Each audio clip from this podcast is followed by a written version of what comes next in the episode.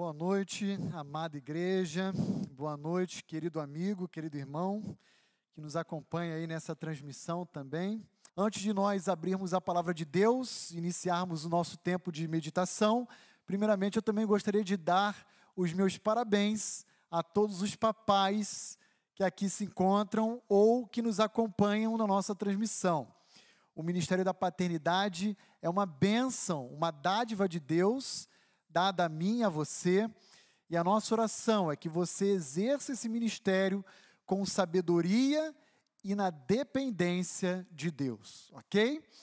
Nós estamos fazendo uma breve interrupção na nossa série expositiva do livro de Lamentações, para hoje então meditarmos no assunto que permeou todo o dia, o Dia dos Pais. E nesse sentido, então, eu gostaria de me apropriar de um personagem ilustre do Velho Testamento, chamado de Jó. E certamente você o conhece bem, pelo menos você que é membro dessa igreja e que nos acompanha aí semanalmente em nossos estudos bíblicos. Já estudamos um pouquinho o livro de Jó aqui em algumas escolas bíblicas dominical, mas hoje eu gostaria de olhar para o livro de Jó e extrair verdades e princípios preciosos para a nossa vida enquanto pais. Você conhece um pouquinho o livro de Jó. E a Bíblia nos fala que Jó recebeu um elogio da parte de Deus. Mas não foi dado a ele esse elogio. Foi dado a Satanás. Jó capítulo 1, versículo 8, nós encontramos nos dias em que os filhos de Deus se apresentavam ao Senhor, uma presença, uma visita um tanto diferente. Satanás foi à presença do Altíssimo. E ali então Deus, provocando Satanás, lhe apresenta um questionamento. Viste o meu servo Jó? porque não há na terra homem semelhante a ele. Homem íntegro, reto, temente a Deus e que se desvia do mal.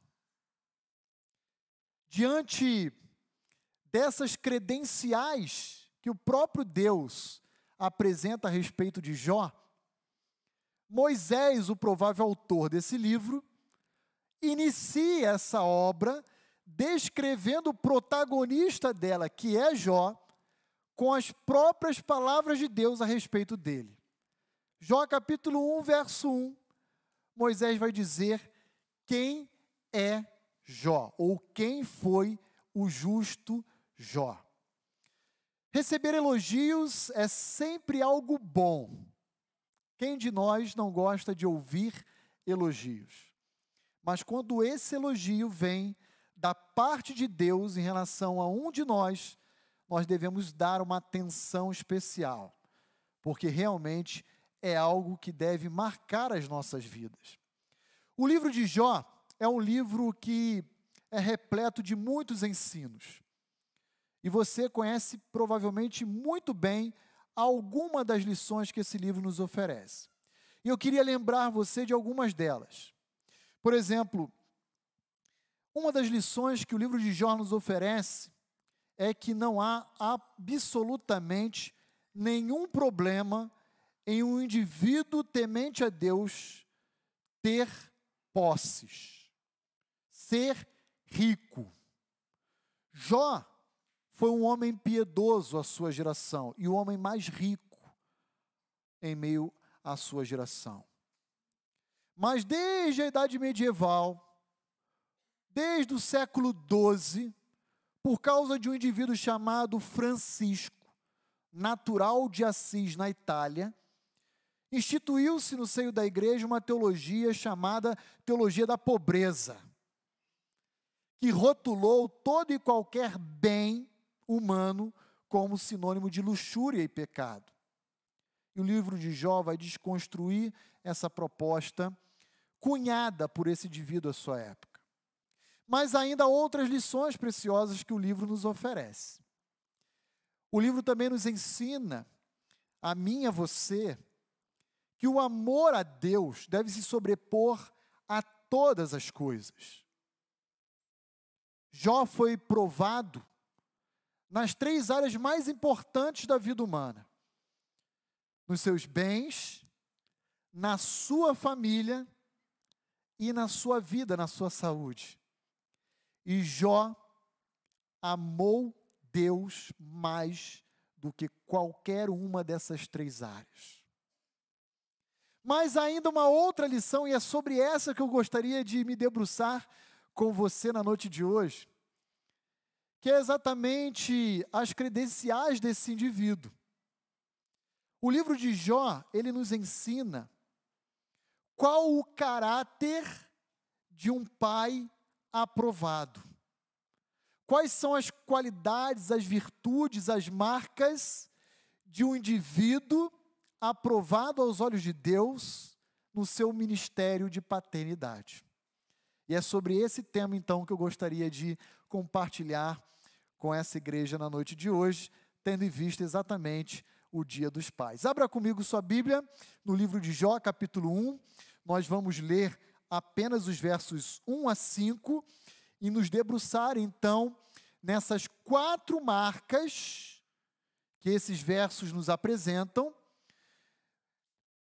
a respeito de um caráter aprovado, a respeito de um caráter de um pai aprovado, como é a figura de Jó. Então, olhe comigo eu não vou ler o texto por inteiro, eu vou ler ele pausadamente e vou destacando com cada um de vocês quais são essas quatro marcas aqui à medida em que nós formos caminhando na passagem bíblica. Havia um homem na terra de Uz, cujo nome era Jó. Homem íntegro e reto, temente a Deus e que se desviava do mal. Primeira marca que Moisés nos oferece como credencial desse personagem chamado Jó: piedade. Piedade. E por piedade eu me refiro à reunião desses quatro adjetivos, ou dessas quatro qualificações que Deus descreve a respeito de Jó e que Moisés apenas reproduz no verso inicial da sua obra. Primeira qualidade, integridade. Integridade tem a ver com inteireza, com alguém inteiro, alguém transparente, alguém honesto. Em outras palavras, integridade tem a ver com aquela qualidade que descreve quem nós somos quando ninguém nos vê. Apenas você e Deus. Integridade não tem qualquer preocupação em cunhar uma imagem perante os outros que não corresponde à verdade de quem nós somos. Isso é ser um indivíduo íntegro. Ele é na sua frente aquilo que ele é dentro de quatro paredes no seu quarto com Deus. Deus dos céus olha para a terra e vê esse homem chamado Jó, dizendo: Eis um homem íntegro. Essa não é a opinião de Moisés, essa não é a opinião do pastor Roni, essa é a afirmação proferida por Deus a Satanás em Jó capítulo 1, versículo 8. Mas ainda há uma segunda qualidade. E essa segunda qualidade é retidão. E retidão é exatamente o oposto de integridade. Se integridade tem a ver com ser aquilo que somos, sem que ninguém nos veja, retidão tem a ver com ser aquilo que somos em público. Retidão tem a ver com a busca pela justiça. Retidão também está associado à honestidade, a transparência. E Jó era um homem reto, um homem comprometido com a verdade e a verdade de Deus. Pastor, como é que nós podemos fundamentar essa declaração de Deus a respeito de Jó? Então, deixa seu dedo marcado em Jó capítulo 1 e vai comigo rapidamente em Jó capítulo 29, versículos 15 e 16. Jó 29, versos 15 e 16. Observe exatamente comigo quem era o homem íntegro e reto chamado Jó. Jó 29, 15 e 16. Eu me fazia, de Jó, olhos para o cego e de pés para o coxo. Dos necessitados eu era pai, e até as causas dos desconhecidos eu as examinava. Eis o exemplo de um indivíduo íntegro e reto. Íntegro e reto. Eu era olhos para os cegos, pés para os coxos e pai para os necessitados. Eu amava o meu próximo com a totalidade do meu ser, de forma verdadeira. Eu me entregava a eles.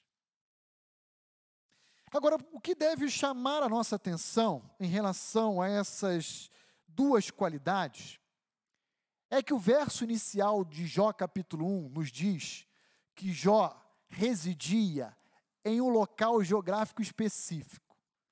E esse local chamava-se Uz.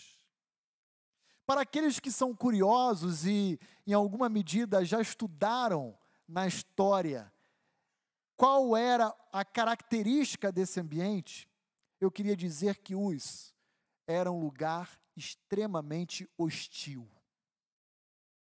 Uz era um lugar marcado pelo paganismo, pela corrupção, pela imoralidade, pela idolatria. E talvez agora sabendo exatamente de onde Jó residia, nós venhamos a dar mais valor à integridade e à retidão daquele homem.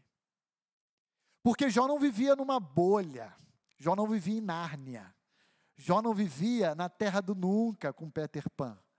Jó vivia num ambiente extremamente hostil.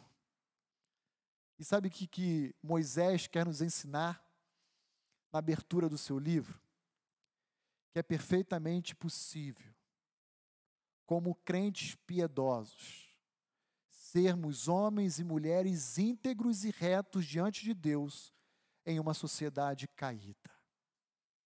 É possível, na dependência do Espírito de Deus, vivermos uma vida de integridade e retidão fora do Éden.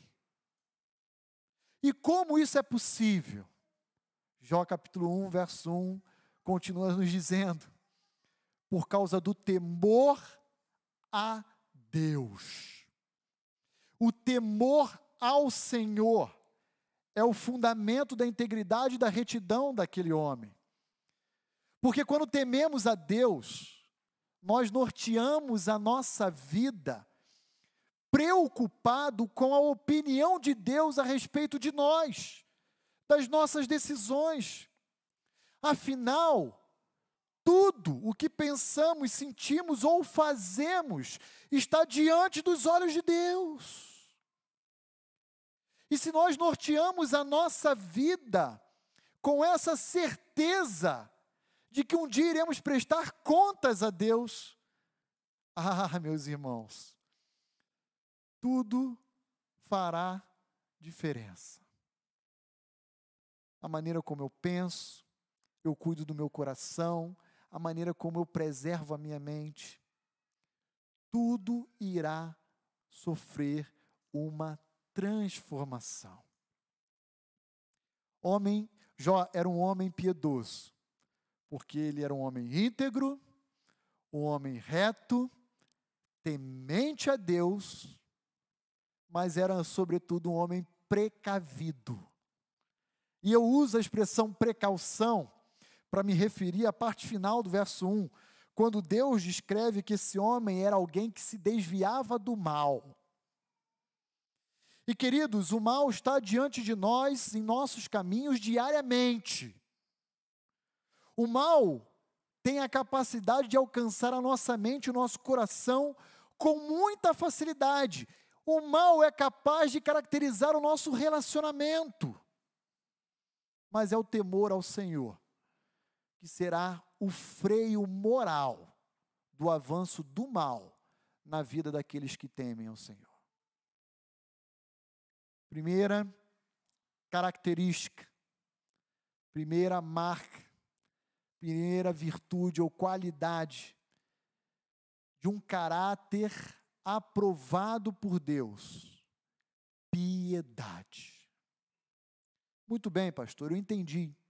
Isso está claro para mim. Mas como isso afeta a minha vida enquanto pai, já que hoje é o dia dos pais? E eu lhe devolvo essa pergunta com outra. O que é que os nossos filhos têm visto em nós? Como os nossos filhos têm percebido a nossa pessoa ou avaliado a nossa conduta, o nosso ser? Eu queria lembrá-los de que os nossos filhos nos veem mais do que nos escutam. Prestem muita atenção os nossos filhos nos veem mais do que nos escutam. E, portanto, o nosso exemplo fala muito mais alto do que o nosso discurso. Como pais aprovados aos olhos de Deus, devemos legar aos nossos filhos uma herança de piedade. Todo pai precisa reconhecer e assumir o compromisso de ser exemplo para os seus filhos. E Jó é um modelo para isso. E Moisés quer nos ensinar isso a respeito de Jó. Mas vamos avançar, vamos ver o versículo 2, o versículo 3 de Jó, capítulo 1, e então aprendermos ainda um pouco mais a respeito dessa segunda marca de um caráter aprovado de um pai piedoso, de um pai segundo o coração de Deus. Versículo 2 e 3. Nasceram-lhe, nasceu, portanto, a Jó, sete filhos e três filhas. Possuía Jó sete mil ovelhas, três mil camelos, quinhentas juntas de bois e quinhentas jumentas era também muito numeroso o pessoal ao seu serviço, de maneira que este homem, ou seja, Jó, era o maior de todos os do Oriente. Segunda marca de um caráter aprovado, de um pai aprovado, prosperidade. Versículo 2: prosperidade familiar. Deus abençoou Jó com dez filhos, sete moços e três moças. Versículo 3. Prosperidade material. Ele era o maior a seu tempo. Ele tinha sete mil ah, ovelhas, três mil camelos, quinhentas cabeças de bois, tinha inúmeros funcionários a seu comando, ao seu serviço, de maneira que a fama desse homem era maior em termos de todo o Oriente. Eu queria lembrá-lo que a maioria de nós, se não a totalidade dos pais, deseja sempre presentear os filhos naquilo que ele pode, naquilo que cada um de nós podemos. E se talvez falta recurso para você, para poder adquirir alguns presentes que o seu filho tanto almeja, para Jó isso não era um impedimento. Ok? Jó tinha capacidade de presentear os seus filhos porque ele tinha recursos para isso. Mas nós não vemos Moisés registrando na sua obra que Jó dava tudo aquilo que seus filhos pediam. Aliás, essa é uma recomendação para todos os pais. Não deem tudo aquilo que seus filhos pedem.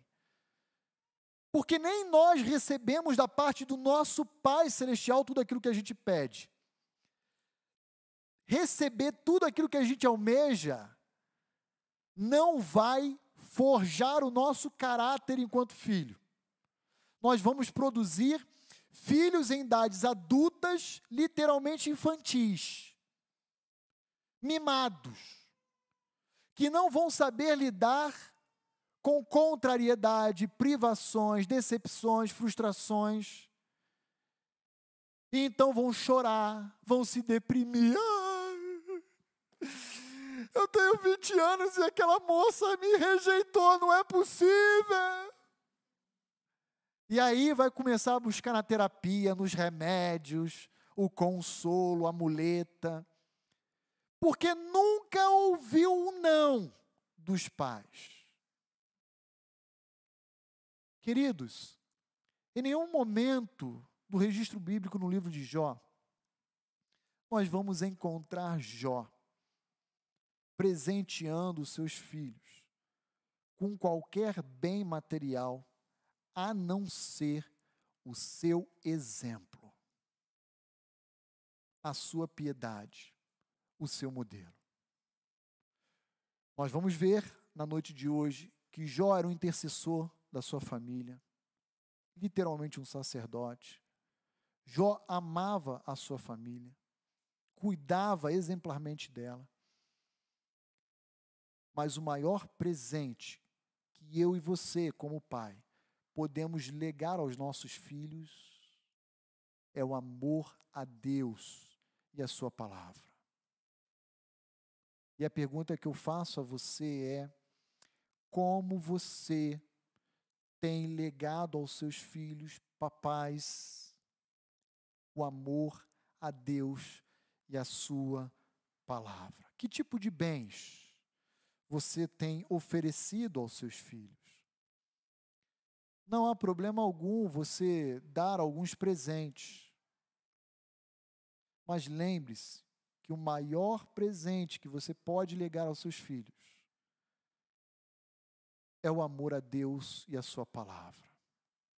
Porque todos os outros bens passarão, mas o amor a Deus e a Sua palavra não passará ou não passarão. Versículo 4. Seus filhos, os filhos de Jó, iam às casas uns dos outros e faziam banquetes. Cada um por sua vez, e mandavam convidar as suas três irmãs a comerem e a beberem com eles. Filhos não são, eu diria, naturalmente amigos uns dos outros.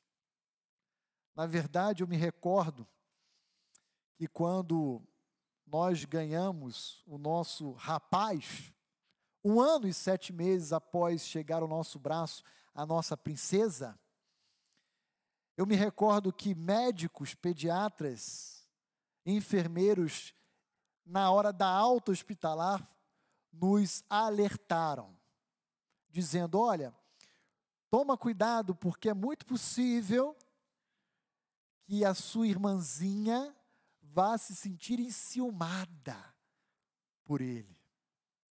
E há relatos de famílias que eu particularmente conheço, cujos filhos já tinham quatro, cinco anos e voltaram ao uso da fralda. E há outros tipos de relatos em que os irmãozinhos pequenininhos já iam lá e tiravam a chupeta da boca do irmãozinho bebê para vê-lo chorar e riam. Filhos não são naturalmente, ou melhor, irmãos, amigos. Já pararam para pensar a respeito disso? E isso é uma verdade bíblica. Deixa eu lembrar vocês. Deixa eu lembrar. Vamos olhar para a primeira família da face da terra: Adão e Eva. Tiveram dois rapazes, Caim e Abel. Infelizmente, o final dessa história não foi o melhor. Você conhece bem. Caim assassinou premeditadamente o seu irmão Abel, motivado por ciúme. Porque a oferta de Abel foi aceita por Deus, mas a de Caim foi rejeitada. Vamos avançar e passear um pouco mais na história. Lembra que Rebeca engravidou, Isaac orou por ela porque ela era estéril, e no seu ventre vieram gêmeos. Esse relato está lá em Gênesis 25, você pode consultar depois em casa com calma. E desde o ventre de Rebeca, o que existia era conflito, a ponto de fazer Rebeca orar a Deus e dizer: Por que, que o Senhor não me leva logo? Se é para ser assim, por que, Senhor, o Senhor me deu? Irmãos, no ventre, em conflito. Isso está estampado em Gênesis 25. Isso não é opinião do pastor Roni. E nós conhecemos a história, depois que ambos nascem, crescem, se tornam adultos, o que acontece com Jacó? Passa a perna em Esaú. E começa uma perseguição, a ponto de Jacó fugir da presença do seu irmão. Vamos mais um pouco. Vamos lembrar da história de José e dos seus outros dez irmãos, porque Benjamim vem depois, né? E o que aconteceu? Tentaram matar José, o queridinho do papai. Olhemos para a família do grande rei de Israel, Davi. E o que caracterizou aquele lar? Permita-me lembrá-los: estupro, violência e traição. Aminon estuprou sua irmã, Absalão assassinou Aminon e depois deu um golpe no seu próprio pai, destronando Davi do trono de Israel. A relação entre irmãos não é naturalmente uma relação harmoniosa. Porém, pais têm por dever o papel de costurar, de construir um elo de ligação para promover a harmonia no relacionamento entre os irmãos. E muito embora o livro de Jó não deixe isso claramente expresso no texto, certamente Jó teve uma grande participação para que Moisés pudesse registrar a relação amorosa, harmoniosa e equilibrada entre aqueles dez filhos. Conheço relatos, queridos irmãos, terríveis, de pais que depois de morrerem, tiveram sua família totalmente fragmentada. Filhos que antes se encontravam e se reuniam regularmente, deixaram absolutamente de se encontrar, cada um seguindo a sua vida em voo solo. Por quê? Porque o pai não mais estava entre eles. Não basta cada filho ser bem-sucedido. É necessário que cada filho se relacione adequadamente com seus irmãos.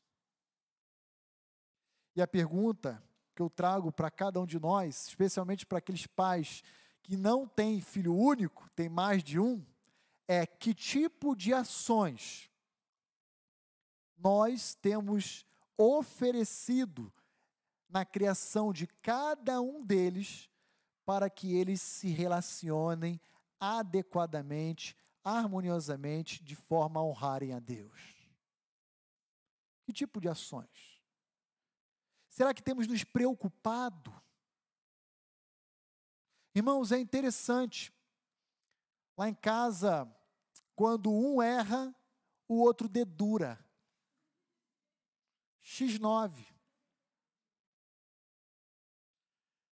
E antes de eu corrigir, ou a minha esposa corrigir aquele que errou, nós corrigimos o primeiro que dedura. E digo: você está feliz com o erro do seu irmão ou da sua irmã? Não, não, nem um pouco, pai. Claro que não. Eu digo: percebo o quanto você se entristece mas o seu semblante deveria ser outro. Que tipo de preocupação e ação nós estamos oferecendo para que, mesmo depois da nossa partida aqui na terra, eles se mantenham unidos, fortes, ligados como uma corrente? Versículo 5 Decorrido o turno de dias de seus banquetes, chamava Jó a seus filhos e os santificava. Levantava-se então de madrugada e oferecia holocaustos, segundo o número de todos eles. Pois dizia: talvez tenham pecado os meus filhos e blasfemado contra Deus em seu coração. E assim o fazia Jó continuamente. Continuamente. Aqui eu queria destacar uma outra marca do caráter de Jó.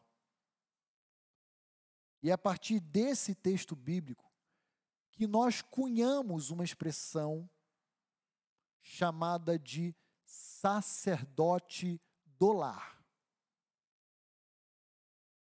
Todo pai, todo esposo, todo líder é sacerdote em seu lar. É a partir do versículo 5 do capítulo 1 do livro de Jó que nós cunhamos essa terminologia. E por quê? Porque Jó nos apresenta uma preocupação em relação aos seus filhos. Jó sabia que eles então se banquetearam, se alegraram, se encontraram, se reuniram. Mas Jó não sabia se em algum momento daquele tempo juntos eles tinham pecado contra Deus. Então, para garantir o que, que Jó faz ou fazia?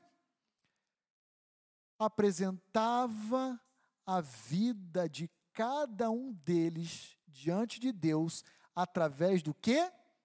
Holocausto. Deixa eu lembrá-los o que era um holocausto. Holocausto era um ato sacrificial de algum animal que exigia derramamento de sangue para cobrir e expiar o pecado de alguém. O que Jó estava, em outras palavras, fazendo era manifestar a sua, a sua preocupação com a salvação dos seus filhos. E é interessante observarmos que no contexto de Jó, e Jó, para aqueles que não sabem, era o contemporâneo de Abraão, eles viviam em clãs em espécies de aldeias. Mas os dez filhos de Jó, diz o versículo 4, que já residiam em casas próprias, separadas uma das outras. E Jó então consagra a vida de cada um dos seus filhos diante de Deus.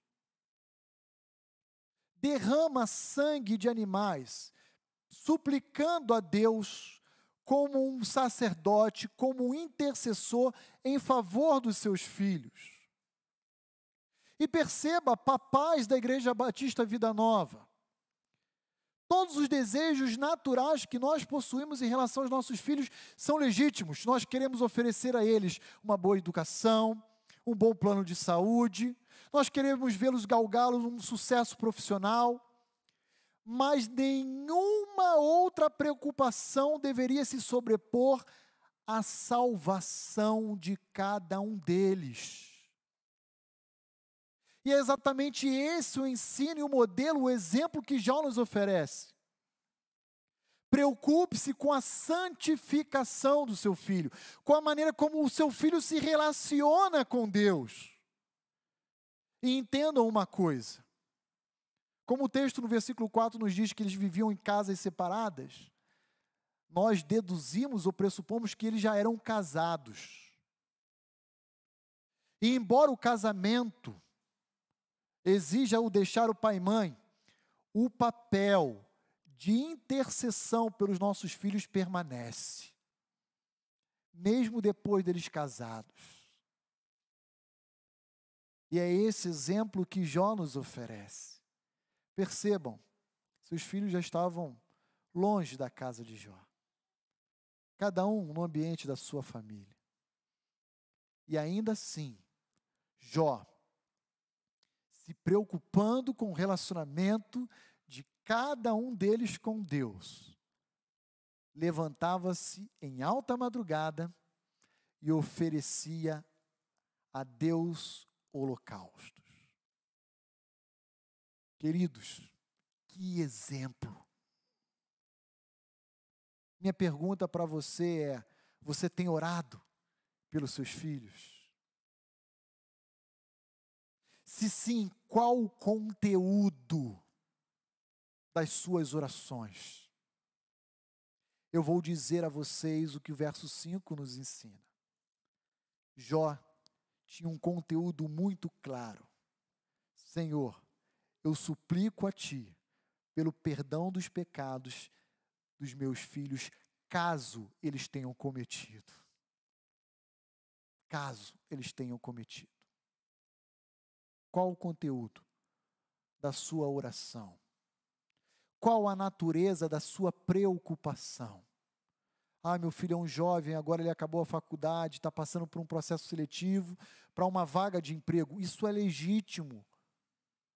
Mas essas coisas não devem se sobrepor à maior preocupação de todas, que é a salvação dos nossos filhos e o relacionamento deles com Deus.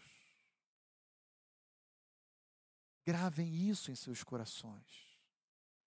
Zelem pelo relacionamento deles com Deus. Ah, pastor, mas meus filhos já se casaram, já são adultos. O papel intercessório permanece. Jó é um exemplo disso. Quero concluir a nossa reflexão oferecendo duas considerações finais, até por causa do nosso horário já. Primeira consideração: papais, cuidem de suas famílias, mas cuidem também de suas vidas. Vou repetir: papais, cuidem de suas famílias, dos seus filhos, de suas esposas, mas cuidem também de suas vidas. Preocupe-se em promover o bem-estar em sua casa. Zele pelos membros, cada um deles da sua família. Busque cuidar do seu coração. Não abra mão das virtudes ou das qualidades que Deus requer de cada um de nós e que eventualmente o mundo despreza, que eventualmente o mundo escarnece, zomba. E saiba que no final você colherá da parte de Deus os mesmos elogios que Jó um dia recebeu. Eis aí o meu servo, Antônio, homem íntegro, reto, temente a Deus e precavido, que se desvia do mal. Eis aí o meu servo Avner, homem íntegro, reto, temente a Deus e que se desvia do mal. Eis aí o meu servo Ednei. Eis aí o meu servo Anderson.